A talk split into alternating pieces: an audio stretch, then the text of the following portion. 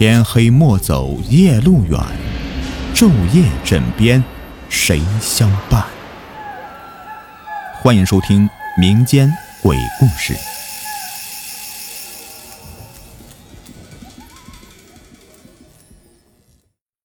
王维军坐起来，重新的清了清脑子，仔细一听，依旧还是能听到那个声音。那个声音似乎就在这个房间里。他不禁打了一个寒颤，鼓起勇气，侧着耳朵仔细寻找声源。最后，他把目光锁定在了角落的冰箱上。他吞了吞口水，战战兢兢的下了床，一步一步的朝那边靠近。但每前进一步，似乎耳边的声音也会更加刺耳一分。王伟军深吸几口气，鼓起勇气，闭上眼睛，打开冰箱门。就在他打开的一瞬间，那哭泣声戛然而止了。等到王伟军再次睁开眼的时候，却看到了令他终身难忘的一幕。只见在冰箱里有一小半颗人的脑袋，破碎的眼睛，歪斜着的残破嘴唇，还有那一直从里面流淌出来的红的、白的。整个画面让人看了不寒而栗。王伟军吓得直哆嗦，整个人完全懵了。那残破脑袋见到王伟军看着他，用那破碎的嘴唇一字一句的说道：“王伟军，你居然吃我的脑袋！你看看现在的我，我还怎么见人呢？”说罢还哭哭啼啼的起来，声音就像是和刚才他听到的是一样的。王伟军吃了一惊，后退几步，哆嗦道：“夏夏夏夏天林。”那人头听完，冷哼一声：“哼，怎么样，我的头好吃吗？”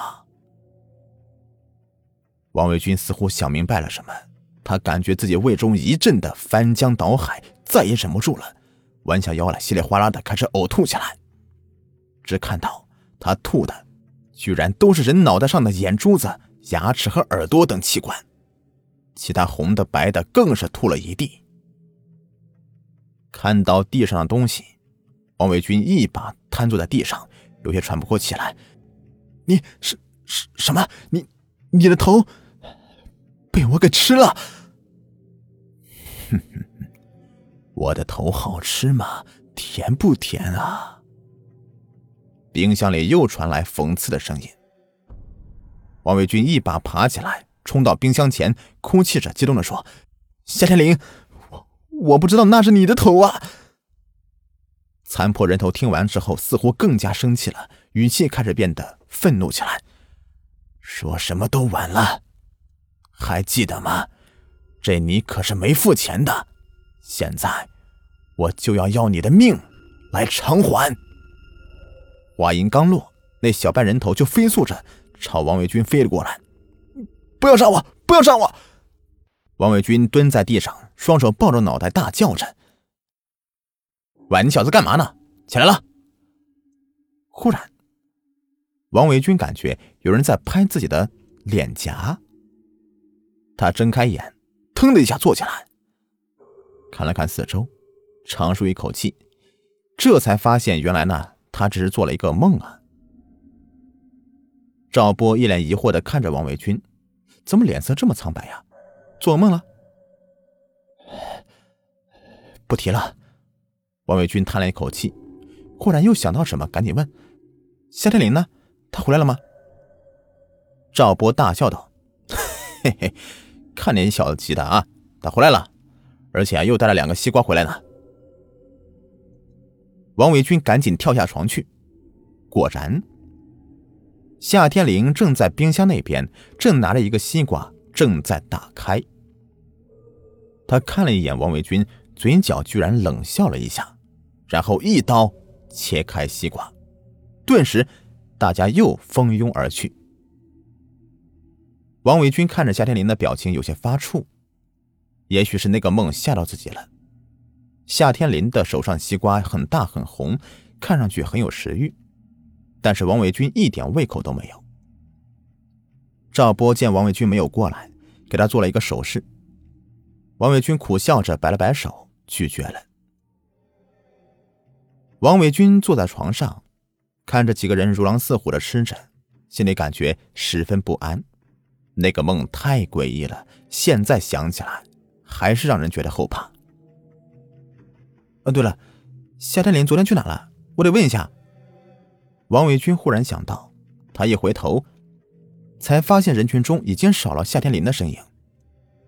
一转头，正好发现夏天林正在对面盯着他。嘴角还留着一抹十分诡异的阴笑，就好像刚刚见到的那样。王伟军被吓了一跳，身体不自觉的后退。他总觉得这个笑似乎在哪里见过。他看着夏天林，十分认真的问：“昨天你去哪了？”过了半晌，夏天林才慢慢回答：“我昨天见一个朋友去了。”今天我回来拿点东西，顺便给你们两个送点西瓜。拿拿东西？什么东西啊？你还要走？王伟军赶紧追问。别急，晚上你就知道了。夏天林说完，就躺在床上不再理会王伟军。王伟军又换了几句，但见到夏天林没有丝毫动静，他也只好作罢。晚上，王卫军喃喃自语：“他决定晚上亲自瞧瞧，这夏天林绝对是有猫腻的。”一整天，王卫军都觉得过得十分煎熬。他一直关注着夏天林的身影，但他似乎跟死了似的，任凭宿舍有多大声响，他都无动于衷。但越是这样，王卫军就觉得越发的奇怪。天终于是黑了，大家也都陆续上床睡觉了。时间一分一秒的过去，王伟军看了看时间，已经十二点了，但夏天林还是毫无动静。自己强打精神盯着他一整天了，精神也早已疲倦了。他打了个哈欠，实在是撑不下去了，他决定小心一会儿。